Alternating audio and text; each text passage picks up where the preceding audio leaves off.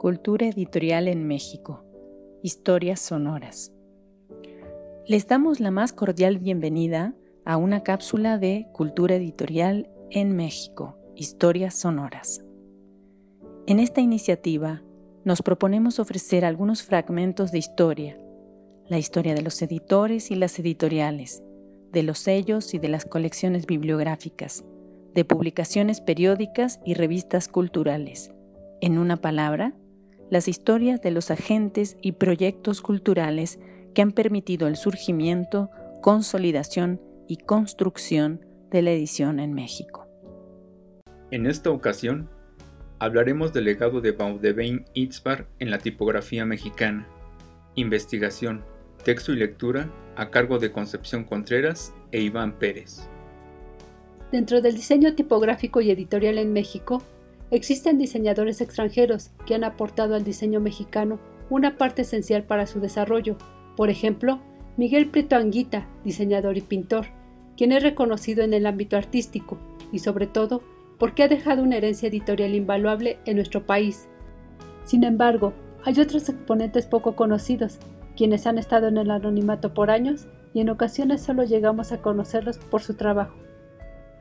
Este es el caso de Baundebain Isbar, mejor conocido en México como Balduino, quien dejó un legado gráfico en publicaciones de distintas editoriales mexicanas.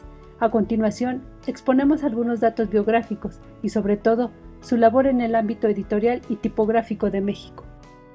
Su nombre completo fue Bernard John Baudebain Itzbar. Nació el 12 de diciembre de 1936 en Holanda.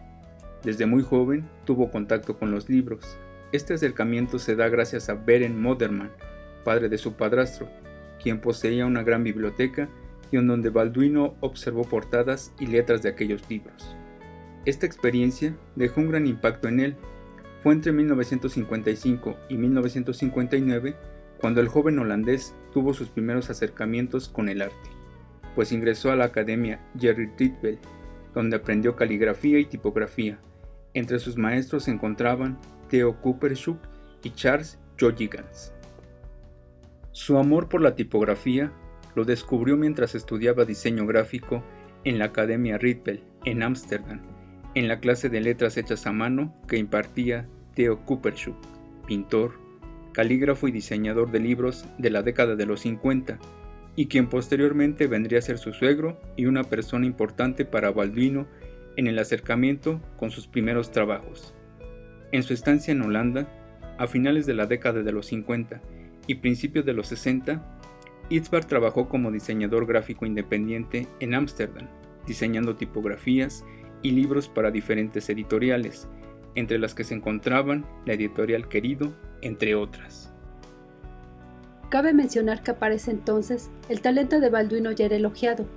Alexander Stolz, reconocido editor y fundador de la editorial Matrix y la revista Halcyon, y quien desde 1951 trabajó en varios países de América Latina, invitó a Balduino a colaborar como su asistente en la editorial de Fondo de Cultura Económica en México, trabajo que fue encomendado a su vez a Stolz como una misión de asesoría para esta casa editorial por parte de la UNESCO.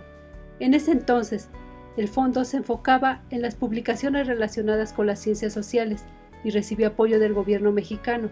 Además, se encontraba en un gran apogeo de producción literaria, pues contaba con escritores de la talla de Octavio Paz y Miguel León Portilla, por mencionar solo algunos. La dirección de producción estaba coordinada por Joaquín Díez Canedo. A su llegada a México en diciembre de 1960, Isbar solo tenía 24 años, y aunque fue muy corto el tiempo de su estancia en nuestro país, dos años para ser exactos, luego regresaría a su lugar de origen y continuaría trabajando en el área editorial, Posteriormente, se mudaría a España y después a Venezuela, dejaría el diseño editorial y se dedicaría a la ilustración de libros científicos. Balduino, además de las editoriales mencionadas, también elaboró trabajos para otras, como Joaquín Mortiz, Universidad Veracruzana y Pilot. Los trabajos encomendados para el Fondo de Cultura Económica y la UNAM fueron más de 50 títulos, de los cuales podemos destacar los siguientes. Política Económica de Jan Timbergen, Historia Económica y Social de la Edad Media de Jan Pirén, Campaña en el Ejército Grande de Domingo F. Sarmiento o la portada de la revista de la Universidad de México del mes de agosto de 1961, cuya ilustración es el nombre de Virginia Woolf. Así también se pueden denotar el interés que Itzbar tuvo por las culturas precolombinas de México, el cual se ve reflejado en las ilustraciones y títulos diseñados para los libros con este tema, como Arte de México y Centroamérica de Miguel Covarrubias, Las antiguas culturas de Perú de Alden Mason o Visión de los Vencidos de Miguel León Portilla. Aunque este último libro se ha reeditado, actualmente la portada conserva elementos gráficos diseñados por Balduino. Aunado con lo anterior, entre su trabajo para logotipos destaca el de la Casa Joaquín Mortiz, diseñado para el nacimiento de la editorial en 1962. La mayor influencia que Itzbar tenía para su trabajo provenía de lo cotidiano, pues aparte de tener un gusto por la ilustración y la tipografía, también gustaba de la fotografía, herramienta que usaba para capturar las imágenes de las que posteriormente utilizaba para abstraer formas y figuras y así plasmar en papel sus diseños. Al respecto, Marina Garone menciona aspectos fundamentales de las influencias y estilo de Balduino, pues menciona lo siguiente, cito, El estilo de Itzbar es contundente y limpio, con una capacidad de organización y jerarquización de la información notables y sobre todo con una combinación justa entre el lenguaje visual artesanal notable por sus inscripciones manuales, y el publicitario, evidente en el énfasis de ciertas figuras o palabras de la composición que permiten con facilidad reconocer la materia del libro. Además, Balduino hace contrapuntos cromáticos, recurriendo algunas veces a grandes planos de color, a veces con fondos blancos y negros, que dan mayor profundidad a los elementos gráficos. Fin de la cita. Pero el legado de Balduino no terminó cuando partió de suelo mexicano, ya que ha sido razón de inspiración para tipógrafos contemporáneos. Una parte del reconocimiento a su labor fue rescate hecho en 2008 por el Círculo de Tipógrafos, asociación sin fines de lucro, formada en 2007, cuya finalidad es la investigación y difusión en torno a la tipografía.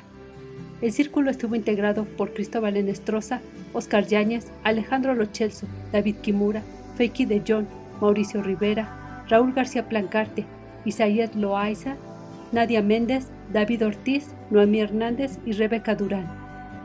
A partir del libro Dutch Type de Jane Mildrop, en el que se tratan algunos aspectos de la tipografía en los Países Bajos, fue como este grupo tuvo un acercamiento en la labor editorial de Isbar.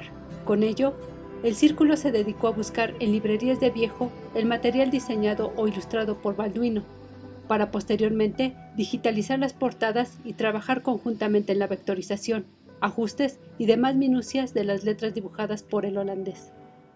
Así fue como nació Balduina, familia tipográfica con siete variantes, cándida, sincera, delicada, libre, real, discreta y moderna. Estas letras se presentaron junto con las portadas dibujadas por Balduino en la exposición llamada El holandés errante en octubre de 2009 en la Academia de San Carlos, establecimiento que pertenece a la hoy Facultad de Artes y Diseño de la UNAM en el contexto de la reunión anual de la Asociación Internacional de Tipografía. Balduina está disponible comercialmente porque ha sido publicada por la casa fundidora Shop Internacional. En 2010, año de la muerte de Isbar, Balduina fue nombrada como una de las mejores fuentes de ese año por las casas fundidoras Mindfonds y Fonds. Para concluir esta cápsula, nos remitiremos a las palabras de Vicente Rojo respecto a la revalorización del trabajo de Balduino. El maestro rojo expresó, me alegra mucho el rescate que ustedes están haciendo de Balduino. Tuve y tengo admiración por su trabajo, que conocí en su momento. Lástima que él estuvo en México tan poco tiempo, país en el que sin embargo se integró y realizó una tarea tan valiosa. Es una excelente idea la del círculo de tipógrafos, convertir las letras hechas a mano por la mano experta de Balduino en fuentes digitales. Es un gran homenaje a un gran calígrafo. Si el escucha quiere conocer más sobre este tema, podrá dirigirse a las siguientes fuentes de consulta. Círculo de Tipógrafos, 2009, Itzbar en México, 1960.